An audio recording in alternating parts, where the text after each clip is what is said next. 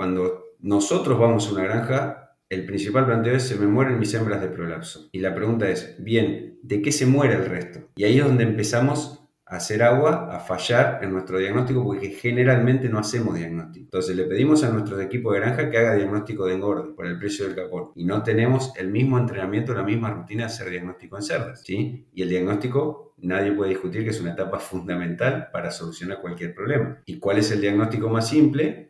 La necropsia. Bienvenidos a Cerdocast, una línea directa con las principales referencias de la porcicultura. Hola a todos, mi nombre es Leandro del Tufo y Cerdocast solo es posible gracias al apoyo de empresas innovadoras que creen la educación continua. Giga, la fusión de la sencillez y el alto desempeño. Zoetis, el líder global en salud animal. El ANCO es ver crecer a nuestros animales con salud.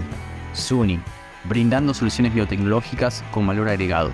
DSM, nutrición y salud animal, moldeando el futuro del cuidado de los cerdos. Lican, experiencia y compromiso con la calidad. Provimi, Cargill, 35 años de experiencia en nutrición animal. Drown Nutrition, líder global en nutrición animal. Innovative Heating Technologies, pensando en energía, bienestar animal y equipos construidos para durar. Seguimos en las redes sociales y Spotify para tener acceso a información de calidad, continua y de acceso gratuito.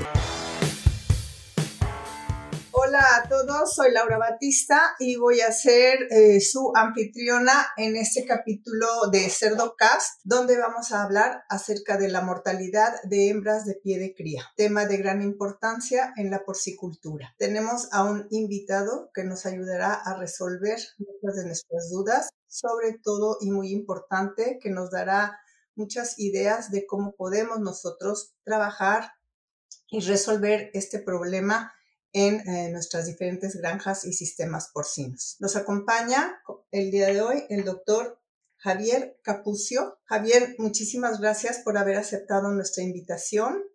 Te pido por favor que te presentes con nuestro público, aunque ya eres muy bien conocido, pero si por favor nos haces una presentación de quién eres y qué es lo que estás haciendo el día de hoy. Muchas gracias por la invitación, muchas gracias por la presentación.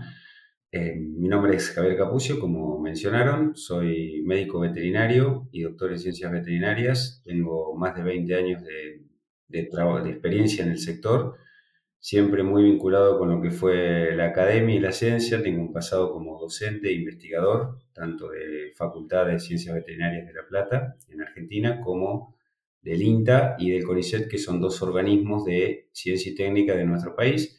Y además, desde mis formación, desde el inicio de mi formación en patología, luego me dediqué a la biología, siempre muy vinculado con el medio, con las empresas del sector en Argentina, con lo cual creo que tenemos una muy buena vinculación con la realidad y las problemáticas del campo. Dentro de esas problemáticas, los últimos años ha aparecido, ¿no? O ha habido un incremento en la mortalidad de hembras, que es el tema o tópico que, que vamos a tratar de discutir en esta Javier, tal como lo mencionas, este punto de mortalidad de hembras por, todo el mundo, eh, antes eh, no hablábamos de más de 4 o 5%, lo considerábamos normal, teníamos, conocíamos las causas en realidad de esta mortalidad y sin embargo yo creo que en los últimos 4 o 5 años hemos visto eh, cifras que nos parecen increíbles, a veces realmente decimos qué es lo que está pasando, están pasando del 10% más tal vez en ciertos países conjuntas con la salud de nuestros atos porcinos, pero también hay muchas otras causas que creo que tú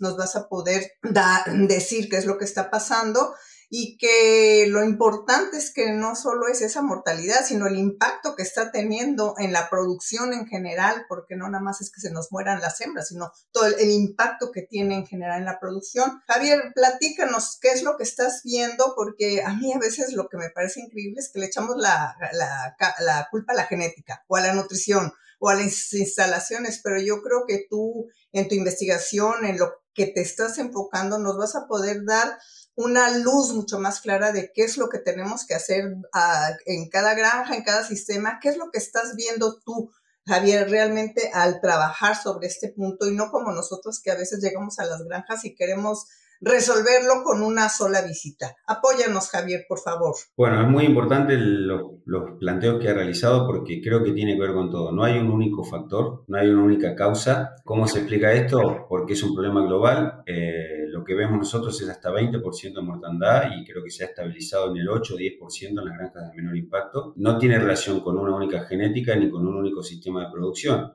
Entonces eso sacaría un poco del medio los factores previamente mencionados y únicos. En mi entender, en producción porcina cada vez o en sanidad porcina cada vez nos estamos encontrando más con problemas multifactoriales, ¿no? No es el postulado, los postulados de coach no son tan lineales que es un agente, una enfermedad. Hace 20 o 30 años que aprendimos un poquito esto, pero cada vez se ve más. ¿Qué vemos nosotros? Que nos hemos transformado, y hablo por mi experiencia y lo que vemos principalmente en Argentina, en grandes productores de lechones y siempre asumimos que la cerda es un organismo inerte, que simplemente es un, un útero que va a preñar, a gestar cada vez más lechones y los va a parir y dar de mamar. Esto surge a partir, obviamente, siempre apagando el incendio de la mortalidad, vimos que hay un montón de cosas que creemos que hacemos bien y no hacemos bien, pero eso va a ser el siguiente punto. Desde el punto de vista de impacto, hay un impacto directo y relativamente fácil de medir, que es el económico, sobre todo aquellas empresas que, o granjas porcícolas que compran sus reproductores eh, directamente, o sea, que tienen una reposición externa. Es un impacto directo muy fácil de medir, pero no es el único. Recordemos que hoy tenemos una tasa de reposición muy alta y muchas de estas hembras que se mueren no van a llegar a cubrir ese objetivo empírico de tercer ciclo para tener su repago de su inversión, pero tenemos otros impactos que son mucho más difíciles de medir. El que más me toca a mí siempre es el impacto sanitario, ¿no? ¿Cómo medimos esa siempre baja inmunidad relativa de nuestro plantel? Porque tenemos permanentemente una alta tasa de hembras jóvenes, de hembras de primer ciclo y segundo ciclo. Tenemos un impacto productivo, no llegamos a la máxima expresión genética de esa hembra en tercer, cuarto ciclo porque se muere o la descartamos antes. Entonces, medir un impacto numérico sería fácil, pero en producción porcina creo que cada vez nos tenemos que poner a medir otras variables que, tienen, que son más difíciles de asignarle un valor como la estabilidad del rebaño, como es la productividad al 100% de lo que puede expresar nuestra genética. Javier, has tocado muchos temas, temas que a veces ni siquiera nos ponemos a pensar porque en realidad eh, creo que a veces nos vamos al punto individual. Se me murió la marrana, listo, ¿no? Y, y no nos vamos a, acaba de darnos un diagrama de flujo que deberíamos de tener todos y como tú lo acabas de mencionar, el impacto que tiene en la, en la producción global. Voy a, tocar uno muy importante porque como dices tú, bueno, hoy tenemos esa, vamos a decir, avaricia de quiero comprar una marrana y quiero que me dé 16 lechones, ¿no? O sea, hoy todo de todo, porque quiero desetar, eh, se ha vuelto una competencia. 40, 38 lechones por hembra por año con estas hembras hiperprolíficas. ¿Cómo ves tú ese, ese factor? ¿Cómo que estamos forzando mucho a esa hembra? Eso es lo que dentro de todos esos factores está. ¿Cómo, cómo lo recomendarías que trabajemos con esas hembras, independientemente de la genética? Todas son muy buenas, pero ¿qué nos recomiendas? ¿Qué estás viendo tú en, en ese punto, en ese factor? Bueno, si nos, si nos ponemos en detalle en particular en las hembras de, de reposición, y primeros ciclos, creo que ahí tenemos que considerar dos o tres variables que esa hembra no es igual a la multípara o una hembra de tercer parto desde el punto de vista nutricional, es una hembra que está en crecimiento, que son cosas que nosotros aprendimos hace 20 o 30 años, pero en el afán o la avaricia, como dices tú, de ir por más lechones nos olvidamos, recibimos una hembra de reposición externa quizás con 140 días y en esos 50 días hasta el servicio pretendemos hacer todo lo que normalmente demandaría por lo menos 80 o 90 días, que tiene que ver. La adaptación a la granja de destino tendría que ver con su crecimiento final, con su estímulo y preparación para el servicio. Y todo eso es una hembra que como está seleccionada independientemente de la empresa genética para producir más, en general son hembras más delicadas. No es lo mismo una hembra de genética, o sea, una abuela, que una hembra terminal. Y eso lo, lo sabe todo productor porcino. ¿Eh? en cuanto a expresión de celo, en cuanto a poder de mantenimiento de su camada, en cuanto a todo eso, es una hembra más delicada y también lo va a hacer de salud. ¿sí? Entonces, si nosotros tenemos una reposición externa, creo que hay que trabajar muy bien en dos puntos fundamentales que nos olvidamos. Este, aclimatación y eh, estímulo y adaptación. Esas tres patas fundamentales de la adaptación de una hembra externa a nuestra granja son muy importantes para su desempeño. Y esa adaptación o aclimatación no es solo sanitaria, porque nos va a pasar lo mismo con nuestra hembra interna. En Argentina cada vez tenemos más reposición interna. Esa hembra muchas veces la sacamos de los galpones de engorda o de una cachorrera y la pasamos a una gestación. Entonces, esa gestación, nosotros consideramos que hay muchas variables que pueden impactar en la situación social, en el estrés de esa hembra, en su manejo de, miembros mientras está creciendo, o sea, sus articulaciones, su consumo de alimento, su sanidad, porque simplemente lo que yo veo es que las depositamos en la gestación. No se le hace o se le hace muy pocos trabajos diferenciados y muchos son de bajo costo. Es simplemente horas hombre. Eso es un poco lo que veo yo. Entonces, definir con mi equipo técnico de granja, con mi equipo de nutrición y de genética, qué es lo mejor que puedo hacer para trabajar en mis condiciones de granja esa hembra de reposición. Después, no hay una receta única. Habrá que considerar factores ambientales, factores nutricionales, factores de calidad de agua, estrés social, sanidad interna y externa, ¿no? Y nutrición, ¿sí? Un poco es creo que, son, no, no puedo contestar con una respuesta lineal, ¿no? Perdón, ¿sí? No, me parece sensacional porque justamente tú nos estás llevando a un punto que no nos gusta o no le gusta a la audiencia porque todos queremos irnos a un solo punto, ¿no? Visitas la granja y quieres como magia, aquí te traigo tu varita mágica y esta es la solución a tu problema, listo, por eso se te están muriendo las hembras, corrige esto y se acabó.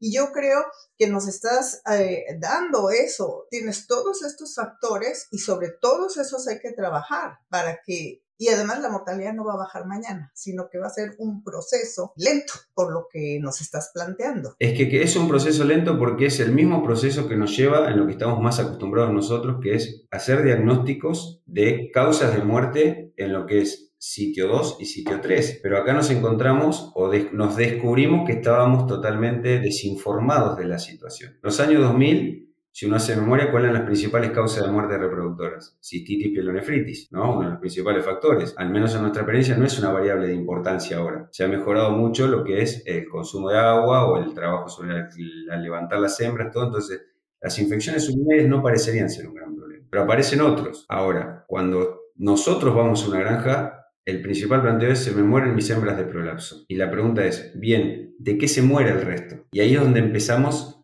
a hacer agua, a fallar en nuestro diagnóstico, porque generalmente no hacemos diagnóstico. Entonces le pedimos a nuestros equipos de granja que haga diagnóstico de engorde por el precio del capón. Y no tenemos el mismo entrenamiento, la misma rutina de hacer diagnóstico en cerdas. ¿sí? Y el diagnóstico nadie puede discutir que es una etapa fundamental para solucionar cualquier problema. ¿Y cuál es el diagnóstico más simple?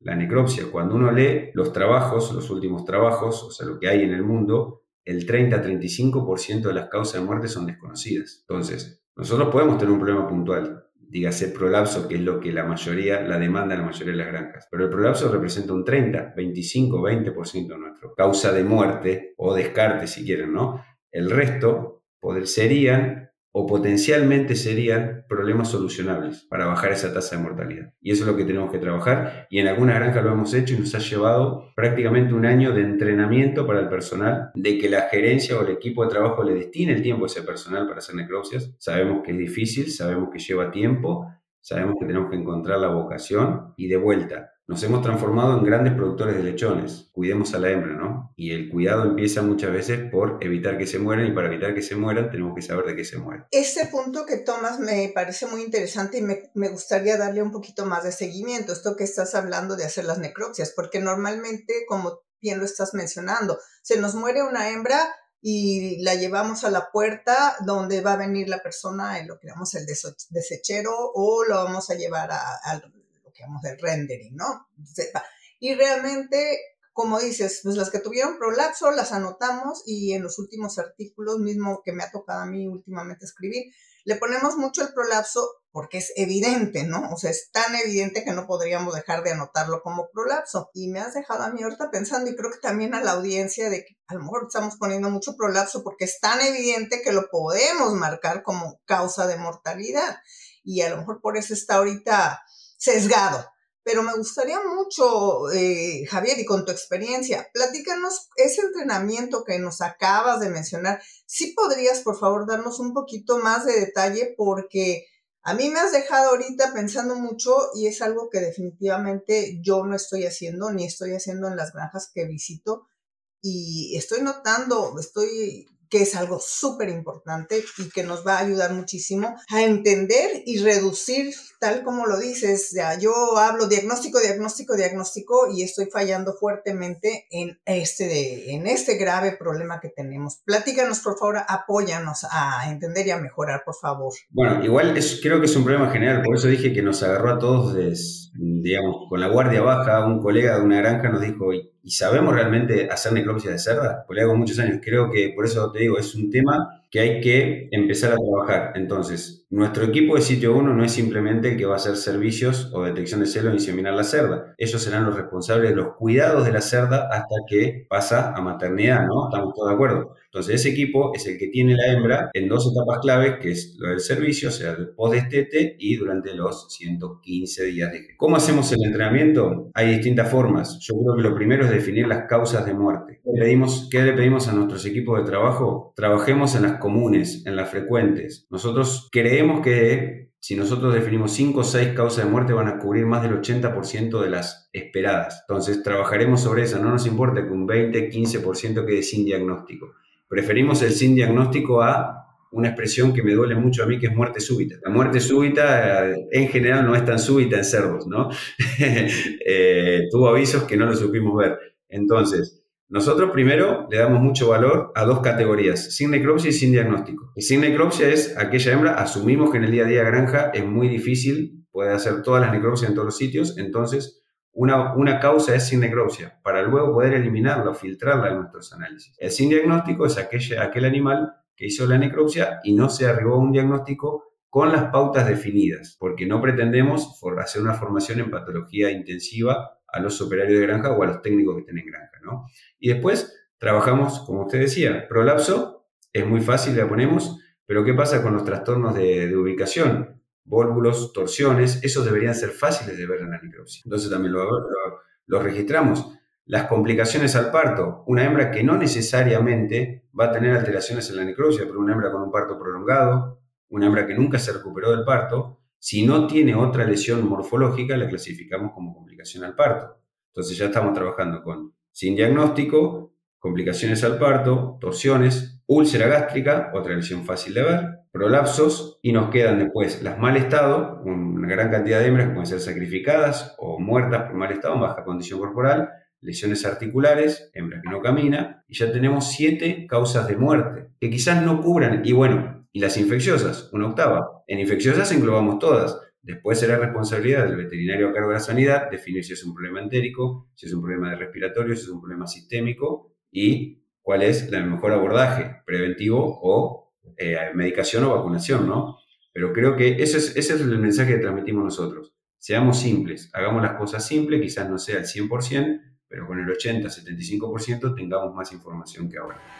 Provimi Nutrición Animal pone a tu alcance tecnología e innovación, soluciones nutricionales completas y consultoría profesional para maximizar el retorno de tu inversión. Provimi es Cargill Animal Nutrition and Health.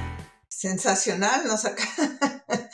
Eh, entramos eh, con el punto de que la mortalidad está muy alta y nos estás dejando una tarea que realmente, Javier, nadie, bueno, no quiero decir nadie, pero que muy pocos muy probablemente estábamos haciendo, están haciendo para tratar de entender este problema que como decimos, dijimos al inicio se ha vuelto un problema muy alto, pero que no, siento que no estábamos buscando este enfoque realmente. y, me ha quedado muy claro, eh, como lo has dicho tú, si no hacemos un diagnóstico, difícilmente vamos a poder dar una solución. Eh, y, eso es, mm, nos, ha, nos has dejado una buena tarea. Creo que habríamos de, bueno, yo acabo de tomar nota de todo esto que nos dices y vamos a hacerlo. Ahora, una pregunta que quiero hacerte, porque como tú sabes, hoy las granjas son de todos colores, sabores, o sea, las granjas, ¿qué tanto estás viendo tú, además de esta gran tarea que nos dejas de eso que nosotros vamos a, implementar en nuestras visitas a granja? ¿Qué tanto ves las instalaciones? ¿Qué, podemos, o si están realmente teniendo un efecto? Porque a veces sí, es obvio, lo vemos, pero en general, ¿ves tú algunos factores de riesgo importantes donde podríamos nosotros cambiar, hacer alguna mejora importante? ¿Qué has visto tú, por favor? Perdón, antes de tomar ese tema, vuelvo a una cosa importante de diagnóstico que es el análisis de registros de datos, ¿no? Eso es parte nuestra, digamos, no hay que hacerlo en granja, hay que verlo afuera porque también nos va a servir cuando se mueran las cerdas. Un tema importante. Eh, sabemos la edad crítica que antes no le prestamos atención, que es el periparto. Esos 10, 5, 10 días antes del parto y 5 o 10 días posteriores es donde hay que trabajar. Con respecto al planteo de las instalaciones, vemos muchas cosas. Eh, y más en un país como el nuestro que estamos acostumbrados a los vaivenes, ¿no? Entonces tenemos instalaciones con 30 a 35 años tratando de producir una cerda nueva diseñada para 8 o 9 destetados y que está destetando 14. Una gestación diseñada hace 30, 25 años que tiene, por ejemplo, como un complemento la calidad del agua o el agua, ¿sí? O las rejas o las separaciones o el tamaño de las jaulas cuando hacemos gestación en jaula, que es muy frecuente en América todavía. Entonces, esas, todas esas variables nos hacen ver como factor de riesgo tamaño de jaula, estado de las instalaciones en lo que es comederos y bebederos, porque lo primero me tengo que preguntar, mi cerda y sobre todo las primíparas y de segundo ciclo, ¿comen lo que tienen que comer? ¿Tienen la cantidad de agua deseada? ¿Tiene esa agua la calidad necesaria para abastecer una hembra? Porque cuando preguntamos, ¿qué nos van a decir? Hoy tenemos herramientas para medirla. Es muy caro. Sí, es muy caro. Un caudalímetro es más caro que se me mueran 10 hembras por semana, sin saber cuánto es el consumo normal de agua. La herramienta es fácil. O los ambientes. Nosotros configuramos nuestros ambientes de la gestación para que la cerda esté en confort en una zona donde en verano hace 35 grados y en invierno capaz hace 5. Tenemos las condiciones, las ventilaciones manuales que son válidas, las manejamos bien, entrenamos a la gente o nos olvidamos de todo eso. La cerda tiene frío, la cerda tiene calor, la cerda va a responder a eso. Y si pasamos una gestación grupal y no nos entrenamos bien, sabemos que eso va a ser un desafío y en general las granjas que pasan de gestación en jaula a gestación grupal, no sé su experiencia, tienen un incremento en mortalidad. ¿Por qué? Porque no estamos acostumbrados a trabajar con hembras donde están expresando su em, sociabilización, digámoslo, ¿no? ¿Eh? Va a haber peleas, va a haber conflictos y eso quizás sean factores de riesgo que expresan enfermedades o terminan en mortalidad de la hembra. Así que bueno, las instalaciones para mí son fundamentales y en general le damos más importancia a una maternidad, un destete, pensando que la hembra resiste todo. No es tan así. Entonces hagamos también tarea para el hogar, ¿no? Y una cosa muy importante es el consumo de agua. Para en mi entender, y lo dice la bibliografía, cuánta agua tenemos disponible para las cerdas y si realmente lo que pensamos es lo que está disponible. Otro punto muy importante, y no sé si dentro de las investigaciones que estás haciendo tú, están midiendo el impacto económico ya que veo que ustedes están realmente poniéndole atención a todos estos factores que ya nos has venido comentando. Eh, si están ustedes midiendo el impacto económico de esta mortalidad, no solamente viéndola como mortalidad per se, que mucha gente así la mide, ¿no? Se me murió una hembra, listo, me costó, a lo mejor se me murió en segundo tercer parto, no llegó a los partos que yo esperaba, etcétera. Ustedes, Javier, están haciendo un análisis global de lo que me cuesta la pérdida de una hembra? ¿Tienen algún análisis que puedan compartir con toda nuestra audiencia, por favor? No, desde lo económico no. Sí lo que te puedo comentar es que hemos tenido eventos de sanitarios en granjas estables que no ocurrieron hace años a partir de aumento de la mortalidad de hembra. Por ejemplo, expresión de cuadros digestivos, expresión de cuadros respiratorios, granjas que eran estables, estables por cómo lo hayamos medido, serológica, bacteriológica o por estudio de biología molecular, y que de golpe empiezan a expresar enfermedades que estaban muy bien controladas. Como sabes, en Argentina no somos, somos negativos a PIRS, somos libres de PIRS, entonces es una variable que no tenemos, pero tenemos las otras. Entonces, ¿cómo puede ser que una granja que era muy estable y muy prolija, a partir de que tiene un incremento de mortalidad, empieza a tener recurrentemente brotes de pleuroneumonía, por ejemplo, o, o ileitis? ¿Y eso cuánto nos cuesta?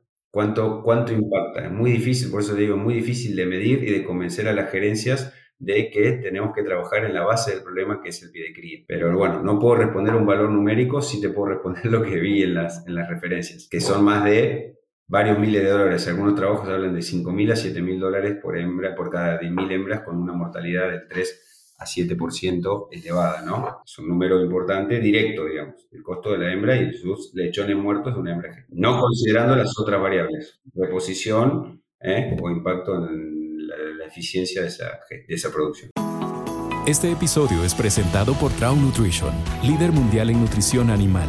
Somos una empresa global basada en ciencia que brinda soluciones ajustadas a cada necesidad. Bueno, eh, nos has dado un montón de ideas y yo sí quisiera que nos des algunas conclusiones porque nos hablaste de diferentes puntos muy importantes. Entonces, eh, un punto que tal vez no hemos tocado, ya hablamos el de sanidad, que me parece muy importante que a veces eh, nosotros, yo creo que todavía Argentina mantiene un nivel de salud un poquito mejor que de otros países que de Latinoamérica pero, y lo tocaste muy claramente, yo no sé qué tanto trabajes tú con los nutriólogos, porque uh, en el inicio de tu plática nos dijiste eso, nos estamos trabajando con hembras hiperprolíficas. Ustedes trabajan muy de cerca con esos nutriólogos, por lo que nos decías, esta hembra va a requerir de mucho más, eh, una adaptación, eh, usaste un punto que nosotros no usamos, que fue tanto la aclimatación como esa estimulación ustedes trabajan muy de cerca, ¿hay alguna manera en la que estén midiendo el éxito con sus nutriólogos? ¿Cómo lo están viendo? ¿Alguna recomendación para nuestros nutriólogos? Porque a veces nuestras hembras, y las que tenemos las gente, crecen muy rápido. La verdad, Javier, crecen tan rápido y ¡boom! las mandamos a la inseminación, ¿no? ¿Están ustedes haciendo algo en particular con estas hembras? Sí, estamos tratando de trabajar y ahí habría que hablar con, la, con la empresa, las empresas de nutrición. En Argentina mm, generalmente se trabaja con empresas de nutrición.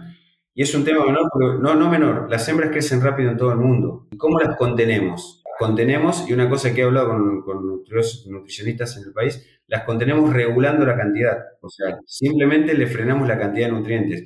En Argentina, por ejemplo, las fórmulas de nutrición, las empresas siguen las recomendaciones de la genética. Tenemos dos fórmulas para, para crecimiento de cachorras, como le llamamos.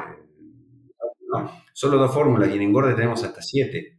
Entonces, no es un punto a considerar, pero claro, cuando surge ese tema dice, y tengo solamente dos hilos para alimento. Bueno, entonces es un problema de infraestructura, no es un problema de que la cerda se muere de más. Después hay que discutir porque simplemente las empresas de nutrición saben o tienen muy bien medido cómo hay que darle de comer al 100% a esa cerda para que crezca bien y no se vaya en peso. ¿Cómo ajustamos nuestra condición corporal en gestación? Por volumen, no por, no por cantidad o por una dieta específica. Ajustamos por volumen. Yo no soy nutricionista. Pero yo que veo una hembra pasa de comer 3 kilos a 2 kilos, va a ser una hembra que va a estar más nerviosa. Y esa hembra más nerviosa va a ir a pelear más hasta que lo acepte. Y si es dominante, va a pegar a otras. Tengamos la, la, forma de gestación que tengamos, el tipo. Pero me parece que hay que, por eso, interactuar, ver, hay una cosa, una variable muy importante, que en Argentina sufrimos mucho, que es el volumen de la granja. Yo estoy preparado para tener unas dietas o formulaciones específicas o un manejo específico de mi cachorra? Sí o no. Si yo tengo como en Argentina granja de 1500 madres, no voy a poder hacer eso. Entonces voy a tener que hacer un trabajo muy manual sobre mi cachorra de reposición. Y si no lo puedo hacer, lo voy a pagar en mortalidad. Porque sabemos, o lo poco que sabemos es que las, las causas son multifactoriales. Úlcera, ¿por qué se muere una hembra de úlcera? ¿Por qué se muere una hembra de torsión? Eso si bien no se sabe la causa específica, sabemos los factores y lo hemos podido controlar muy bien en otras etapas. Entonces, mi, recomendación sería, sentémonos a ver en la granja, con la nutrición, con la genética y los asesores, qué es lo mejor que podemos hacer para mi sistema. Muchas veces termina siendo una alimentación manual. Bueno, no hay ningún problema. Si no, vamos a dar de comer 500 kilos a nuestra hembra por día. Tenemos que destinar un operario que dé una dieta un poco más delicada, si cabe la expresión, ¿no? ¿Eh? Creo que hay que derribar mitos. Esto no se puede hacer. Todo se puede hacer. Salvo resucitar a las personas o a, los animales, ¿no? ¿Eh? En el buen sentido lo digo. Pero todo podemos hacer. Si desafiamos, no. ¿Cómo puede ser que no podemos dar un alimento o una medicación específica a una hembra?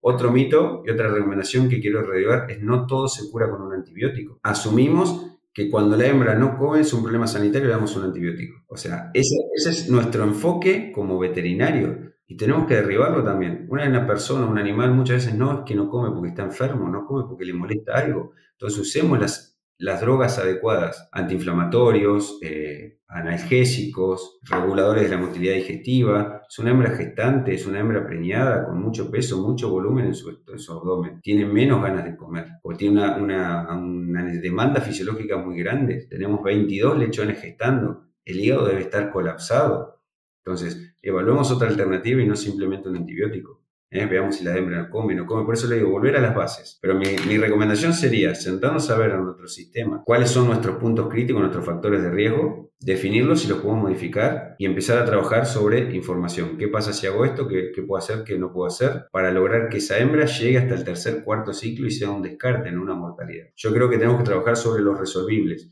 y no quedarnos con el mito de que el prolapso es la única variable o es mis muertes son por prolapso. Yo les puedo asegurar que en la mayoría de las granjas no se mueren solamente de prolapso. Tenemos 70% de las hembras que se mueren de otras causas, que se van a morir algunas, pero de ese 70%, el 60% serían solucionables a largo plazo. Porque nos pasó lo mismo en engorde, ¿no? Y en recrías, hace 20 años y lo hemos podido resolver. Punto clave, el diagnóstico, como dices, vamos a tener que regresar, hacerlo bien como hoy lo podemos hacer. No se trata de tomar muestras, sino como bien dices, iniciemos con las necropsias que no estamos haciendo a veces estamos corriendo tanto esta área tan crítica que no nos damos ese tiempo y como no lo hemos estado dando en las otras áreas para hacer eh, muy claros en qué es lo que tenemos que hacer para resolver los problemas. Nos has dado un, una idea maravillosa y también darnos el tiempo porque a veces corremos y corremos y corremos y como bien dices tú, no es, el otro día estaba leyendo un artículo de Iowa State donde están hablando de la importancia de la calidad del agua y como dices tú, ¿está bien el agua? Sí, sí, sí, sí, ¿qué, qué quiere decir? Sí, porque está corriendo nada más, la medí, no la medí estuve en España y vi que están dándole esa importancia al agua con verdaderamente plantas de tratamiento de agua, ¿verdad? Y como es que es muy caro, bueno, ¿qué es lo que es caro, no? Entonces, eh, a veces hay que romper esos paradigmas, Javier. Lo que, lo que pasa, yo creo esto, nosotros queremos mejorar o acercarnos a los mejores en la producción a nivel global. Esos mejores son mejores porque hacen las cosas bien. Nosotros en la media seguramente tengamos un montón de puntos a mejorar. Eh, el agua no es un componente inerte. En Argentina tenemos muchas zonas con muy mala calidad de agua y le damos la misma dieta o las mismas recetas que en zonas con buena o con agua tratada. Tenemos que empezar a discutir esas cosas.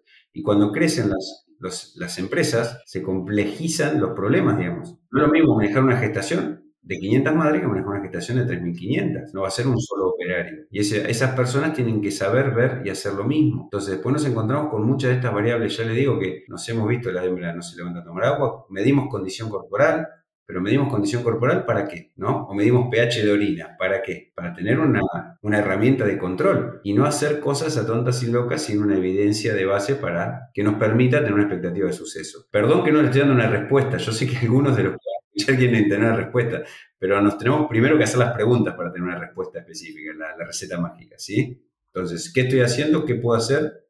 ¿Y qué voy a hacer para arribar a este resultado? No, yo creo que no nos estás dando una respuesta, pero nos estás dando, aunque sí nos has dado varias, pero nos estás dando qué es lo que tenemos nosotros que ir a medir en nuestras granjas. Y con eso vamos a obtener las respuestas eh, para resolver esos problemas que hoy tenemos y que, como dijiste al inicio, nos está causando, eh, yo lo mido mucho por los días no productivos, ¿no? Ese aumento en días no productivos y las consecuencias que está teniendo en cada una de esas eh, diferentes categorías. Entonces, yo creo que nos has dado, la verdad, yo me, me llevo muchísima información muy valiosa de esta conversación que hemos tenido el día de hoy me llevo, o sea, muchas ideas que no esperaba. Javier, nos has dado cosas súper importantes, te agradezco muchísimo el tiempo. Y ahora la pregunta de los 64 mil, como decíamos en México, te habíamos pedido que si puedes, por favor, nominar a algún profesional con el que convivas o a,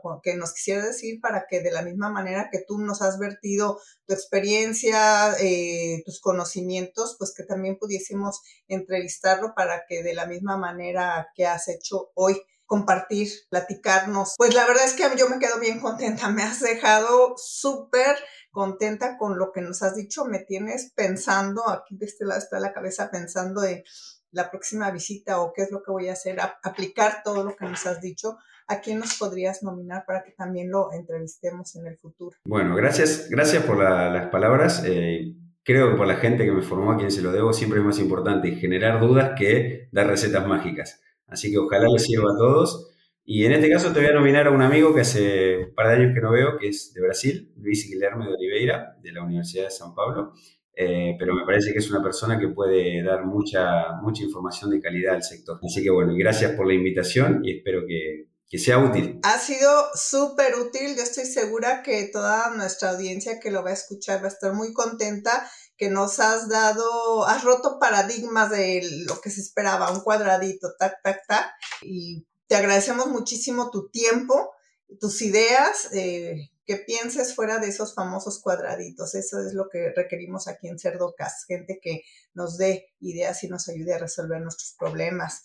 Javier, te agradecemos muchísimo, eh, que tengas un excelente día y bueno, seguiremos en contacto. Y te contaremos eh, de, porque siempre tenemos retroalimentación.